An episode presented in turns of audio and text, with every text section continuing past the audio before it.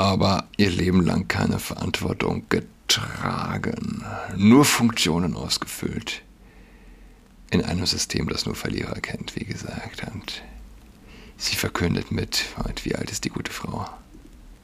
1970 geboren, 53, mit 53 verkündet sie, ich bin Teil der Antwort. Welche, welcher Mensch auch nur mit ansatzweise Verstand und selbst, weiß nicht, kein Narzissmus der Welt brächte einen vernünftigen Menschen dahin zu sagen, sich als Teil der Antwort zu deklarieren.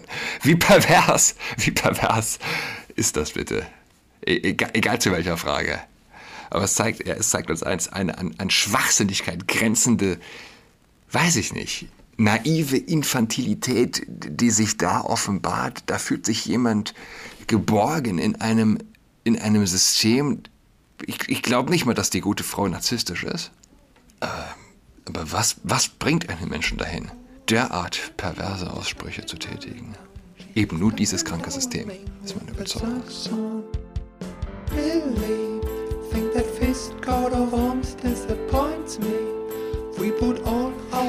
Hallo und herzlich willkommen zu Adrats Podcast. Mein Name ist Julian Adrat. Köln knickt vor Islamisten ein. Denkmal für Genozid an Armenien kommt endgültig weg, schreibt Jerome Venouk für Apollo News. Überhaupt eine coole Truppe, wenn man sich das anschaut. Junge Leute, offensichtlich klar denkend. Das hätte es vor zehn Jahren so gut aufbereitet oder überhaupt nicht gegeben. Es gibt Hoffnung, es gibt Hoffnung. Das Denkmal, schreibt also Jerome Vnouk, für den Völkermord an den Armeniern wurden, wurde nach Protesten türkischer Nationalisten in den letzten Jahren immer wieder auf und abgebaut. Nach einem erneuten Aufmarsch von Anhängern der Grauen Wölfe und von DITIB-Vereinen entschied die Stadt nun, das Mahnmal endgültig abzuschaffen. Ich habe übrigens auch eine Art, soweit man das behaupten kann, wenn es um einen Genozid äh, geht, zu dem man natürlich keinen persönlichen Bezug sich wünscht, aber ähm, hinter der Kathedrale in Berlin, wo ich als 24-Jähriger die Taufe erhalten habe, katholisch geworden bin, da steht ebenfalls ein Denkmal äh, zum Gedenken an die Opfer dieses Genozids. Recht versteckt hinter der Kathedrale, klein, aber fein. Und wenn ich es richtig im Kopf habe, dann war das das erste in Deutschland diesbezüglich. Ja, hinter der katholischen Hauptkirche in der deutschen Hauptstadt. Jubel bei türkischen Extremisten. Das Kölner Denkmal für den Völkermord an den Armeniern, die, den die Türkei nicht anerkennt, wurde über die Jahre immer wieder auf und abgebaut.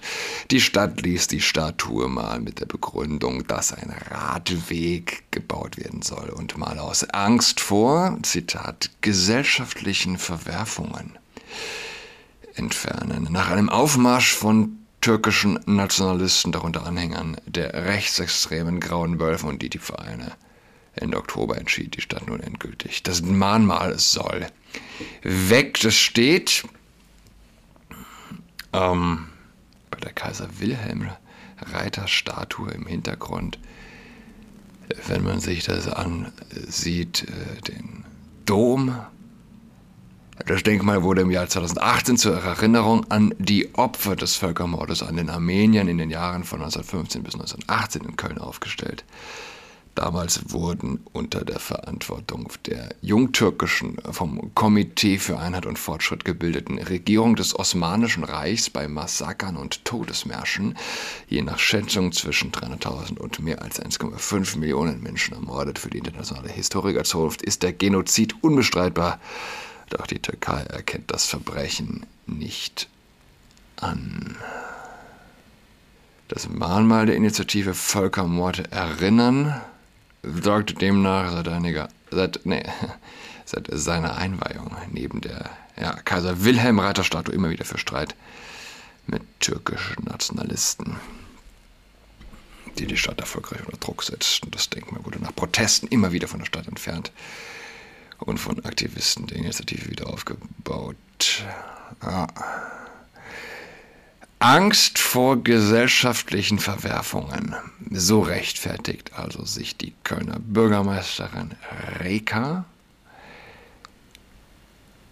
und weiter sagt, äh, ja, redet von vielfältigen Interessen unserer pluralistischen Stadtgesellschaft, die berücksichtigt werden müssten.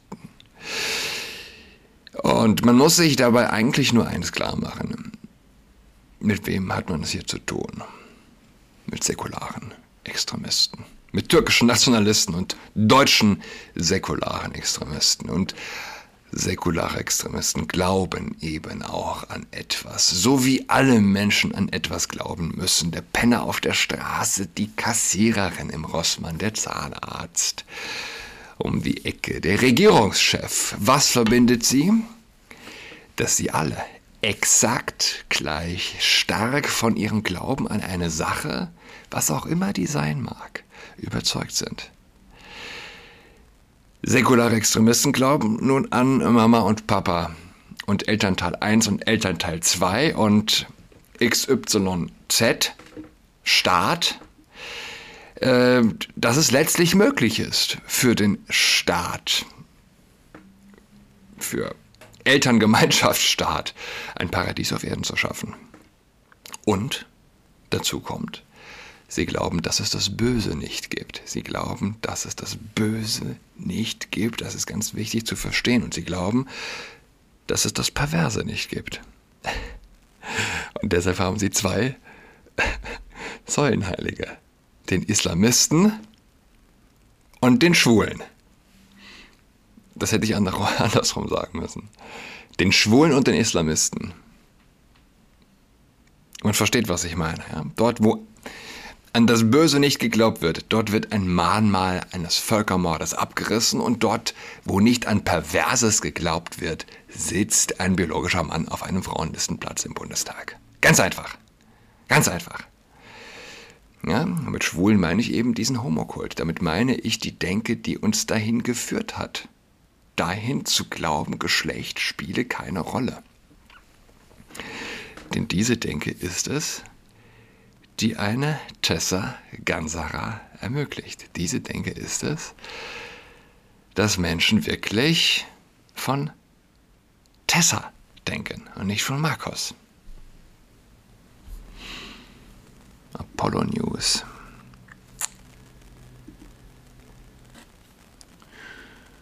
Ja, damit ist wohl klar, wer bei uns letztlich das Handeln bestimmt, kommentiert Ingeborg G. Hm. Was für eine Schande im, in Klammern ehemals christlichen Deutschland. Der islamische Mob bestimmt über unsere Denkmäler. Die Stadt Köln sollte mit einem neuen Denkmal am besten an ihre eigene Feigheit erinnern. Köller Allah, kommentiert Crazy Horse. Ja, ich habe noch was übrigens. Ja, wo wir beim Thema sind. Äh, Köln und Advent und hören wir da mal rein. Advent. Was jetzt schon und geht das überhaupt? Wir sagen euch an, den lieben Advent, seht, die erste Kerze brennt. Ganz anders brennt die Welt. In der Ukraine immer noch und in Israel, Palästina so schlimm wie schon lange nicht mehr, um nur zwei Krisenherde zu nennen. In den Gottesdiensten an diesem Tag wird ein Text aus dem Alten Testament vom Propheten Jesaja gelesen, der erstaunlich aktuell ist. Denn das Volk Gottes steht auf den Trümmern seines zerstörten Reiches. Auch damals brannte die Welt. Und in dieser Situation hinein betet der Prophet, Doch nun, Herr, du bist unser Vater. Wir sind der Ton und du bist der Töpfer. Wir alle sind das Werk deiner Hände. Bleib dran, Was bleib dran, bitte. Ein hoffnungsvolles Bild. Ton ist formbar, aber er kommt nicht von selbst in Form. Es braucht eine kraftvolle Bewegung. Der erste Advent Cut, ist einfach Schnitt. da. Er stellt uns eine Aufgabe, dass wir die Hoffnung Wirklichkeit werden lassen. Dabei können wir auf Gott setzen. Aber es geht nicht ohne uns. Wir müssen uns wie Ton in Form bringen lassen. Ich hoffe, dass wir die Kraft zu dieser Bewegung aufbringen, im Kleinen und auch an den Brandherden dieser Welt. Ich wünsche einen bewegenden ersten Advent. So. Wer war das? Das war Dr. Beate Gillis, die Generalsekretärin der Deutschen Bischofskonferenz. Zum ersten Mal eine Frau. Der Advent ist nicht einfach da, er stellt uns eine Aufgabe, dass wir die Hoffnung Wirklichkeit werden lassen. 90 Sekunden abgelesen und noch geschnitten, was man jetzt nicht hören konnte. Mehrfach geschnitten. Ein Vollzeitjob. Und das ist schlicht, mit Verlaub, pervers. Wer ist die gute Frau? Ähm, die Zeit hatte ein sehr, Georg Löwisch hat für die Zeit ein sehr schönes Porträt geschrieben, also vor gut zwei Jahren, als die Frau Dr. Beate Gillis ins Amt kam. Auf dem Weg zur Aufgabe ihres Lebens hat Beate Gillis nur ihren Rucksack dabei, ein kleines GPS-Navigationsgerät und den lieben Gott. Es ist Mittwochmorgen, der achte Tag ihrer Wanderung von Limburg nach Bonn, von der alten Aufgabe zur neuen, von der Dezernentin eines Bistums zur Generalsekretärin der Deutschen Bischofskonferenz.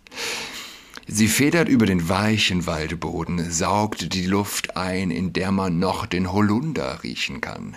Es sind angenehme 16 Grad an diesem Morgen, kurz nach neun. Gerade eben stand der Nebel über dem Siebengebirge, unten fließt der Rhein, hier oben im Wald grünt es frisch. Heute ist alles grotesk. Heute wird Beate Gillis ankommen am Sitz der Bischofskonferenz in Bonn. Das neue Amt übernimmt sie am 1. Juli. 185 Kilometer wird sie dann zu Fuß zurückgelegt haben. Von Limburg aus hat sie den Pilgerweg der heiligen Katharina Kaspar Richtung Montabaur genommen. Dabei schwenkte sie über den Westerwald rüber zum Rheinsteig. Äh, Sie stieg durch den von der Junisonne aufgeheizten Wald, der Köppel auf 540 Metern glühte. Am Drachenfels, da war Bonn schon in Reichweite, ist sie durch den Regen marschiert. Gestern auf dem Petersberg hat sie sich ins Restaurant gesetzt. Der Kuchen war nichts, doch es war der Ort, an dem sie früher mit Freunden ihre Doktorarbeit gefeiert hat. Dazu kommen wir übrigens noch. Als später doch bisschen weiter im Text jetzt mal, doch Ministrantinnen zugelassen wurden in St. Dionysius, wollte sie nicht mehr. Aber sie engagierte sich. Trotzdem, mit 15, 16 war sie dabei, als gerade eine Pfadfindergruppe gegründet wurde. Sie erzählt von einer Pastoralreferentin, die mit den Jugendlichen Samstagabendmessen vorbereitete. Sie hat sich viele Stunden für uns Zeit genommen. Wir haben tief über den Glauben diskutiert. Nach dem Abi studierte sie in Bonn Deutsch und Theologie auf Lehramt. Ihre Biografie klingt sehr katholisch. Promotion über, haltet euch fest, Fernsehgottesdienste im ZDF. Leiterin des katholischen Bildungswerks Stuttgart. Wie sie davon spricht, wirkt es ganz natürlich. Beate Gillis ist in, in, ihrer Kirche und ihre Kirche in der Gesellschaft von der Schwere, die gerade auf dem Verhältnis zwischen der Institution und ziemlich vielen Menschen lastet. Von der Macht und der Ohnmacht ist nichts zu merken. Auf ihrer Wanderung trägt sie einen Rucksack, der beinahe halb so groß ist wie sie selbst. Thebat van Elst, das war der Bischof damals, der abgesetzt wurde, Marke Beate 1.0 an ihre Grenze gebracht haben. Heute ist er irgendwo in Rom verstaut und Beate 2.0 ist die erste Generalsekretärin der Bischofskonferenz mit 180 Mitarbeiterinnen und Mitarbeitern und einem Jahresbudget von 121 fucking Millionen Euro. Liebe Freunde und Freunde, innen, da werden eine Menge Gendersterne mitfinanziert. Hier noch ein Artikel über sie. Von Kirche und Leben. Die Generalsekretärin der Deutschen Bischofskonferenz, Beate Gilles, hat bei Priesterwein ambivalente Gefühle. Der ist also jetzt schon etwas neuer, der Artikel. Der ist vom September 2023, also ganz aktuell. Und empfindet manches als Klerikalismus. Ich finde es wunderschön, wenn der Bischof dem Priester die Hand auflegt. Aber wenn alle anderen Priester das dann auch machen, merke ich, das ist für mich ein Unterschied, sagte sie am Montagabend in Leipzig. Das sei dann eine Kastenfrage, wer es dürfe und wer es nicht dürfe. Und ich merke, dass ich das bei Priesterweihen ganz schwer ertrage, weil es für mich auch eine Ausgrenzung ist. Ist das, ist das, liebe Freunde, ist das noch ein spirituelles Vakuum, das man hier vorgeführt bekommt, oder ist das schon toxische Weiblichkeit? Weiter hob Gilles hervor, jetzt heißt es immer, die Frauenfrage sei wichtig, das glaube ich auch, aber ich merke, ich möchte nicht mehr Frage sein. Ich bin Teil, Teil der Antwort und ich bin da. Sie äußerte sich bei einer internationalen Hybrid-Tagung zum Thema Gottes starke Töchter. Hybrid-Tagung, veranstaltet von der Katholischen Akademie des Bistums Dresden-Meißen. Ich bin Teil der Antwort. Das ist, was ist das, wenn nicht Diktatorensprech? Wären es nicht Witzfiguren, ja, mehr oder weniger, dann würde diese Sprache ja auch irgendwie nochmal härter aufstoßen. Aber das ist die Krux unserer Zeit. Wir leben so eine Art Zeit des Anticharisma. Und ich muss ehrlich gestehen, sie hat mich eben auch so ein bisschen an Merkel erinnert in dem Video. Und ähnlich dünne Lippen. Niemand hat das besser ähm, als Merkel verkörpert, jedenfalls. Ja, dabei Deutschland die Seele ausgesaugt. Und die Beate Gilles, Gilleses dieser Welt sagen also ähm, an der siffigen Brust des Kirchensteuerleibs ihr Leben lang von Steuergeld gelebt. Ja, ähm, machen wir uns da nichts vor. Oder nicht? Bin auf Wikipedia. Promotion also über Fernsehgottesdienste.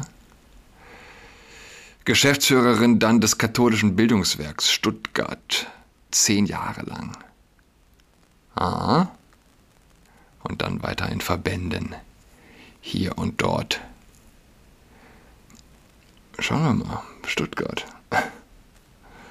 Wo ist es? Ah, katholisches Bildungswerk Stuttgart. Und ich muss nicht lange scrollen. Ja, hier ist es. Klar, auf der Frontpage. Entspannung und Me-Time. Körper und Geist. Yoga, Atmung und Entspannung 1. Yoga, Atmung und Entspannung 2 vom 8. September bis zum 15. Dezember. Yoga in St. Fidelis 3 startet am 8. Januar. Yoga, Atmung und Entspannung 3. 12. Januar. Und auch, oh, schon ausgebucht. Out und weiter geht's natürlich. Out in Church. Für Diversität und Vielfalt des KBW Stuttgart unterstützt die Initiative Out in Church für eine Kirche ohne Angst. Für eine Kirche ohne Angst, aber für eine Kirche. Ich sag's nicht. Ja, wen wundert's? Ich bin Teil der Antwort. Ich bin Teil der Antwort. Und ich bin da. Leben, Leben lang von vom Missbrauch von Steuergeld gelebt, am Unrechtssystem der Zwang, Zwangsgebühren ähm, Teil gehabt, davon das Leben finanziert bekommen. Selbst promoviert über etwas, ja, was eben dieses System erst ermöglicht. Was vielleicht noch das Beste ist, aber machen wir uns nichts vor. es gibt in diesem System nur Verlierer und es gibt eine, ähm, ja, diese Promotion will man sich wahrscheinlich auch gar nicht anschauen.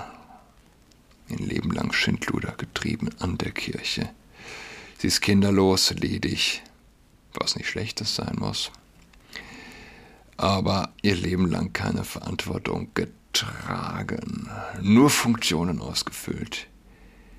In einem System, das nur Verlierer kennt, wie gesagt. Und sie verkündet mit, wie alt ist die gute Frau? 1970 geboren, 53, mit 53 verkündet sie, ich bin Teil der Antwort. Welche, welcher Mensch auch nur mit ansatzweise Verstand und selbst, weiß ich, kein Narzissmus der Welt brächte einen vernünftigen Menschen dahin zu sagen, sich als Teil der Antwort zu deklarieren. Wie pervers, wie pervers ist das bitte? E, egal, egal zu welcher Frage. Aber es zeigt, es zeigt uns eins, eine an, an Schwachsinnigkeit grenzende, weiß ich nicht, naive Infantilität, die sich da offenbart. Da fühlt sich jemand geborgen in einem, in einem System. Ich, ich glaube nicht mal, dass die gute Frau narzisstisch ist. Äh, aber was, was bringt einen Menschen dahin, derart perverse Aussprüche zu tätigen? Eben nur dieses kranke System, ist meine Überzeugung. Ich bin Teil der Antwort und ich bin da. Ich wünsche allen einen schönen Dienst. Ja, Dienstag ist heute richtig. Eine ähm, schöne Adventszeit euch allen. Wir sind der Ton. Du bist der Töpfer, wir sind der Ton. Wie Beate Gilles richtig erwähnt hat. Bis bald. Tschüss. Wir hören einander. Bis bald. Tschüss. She's got COVID-19, she's tucked all alone. That's sucks, song.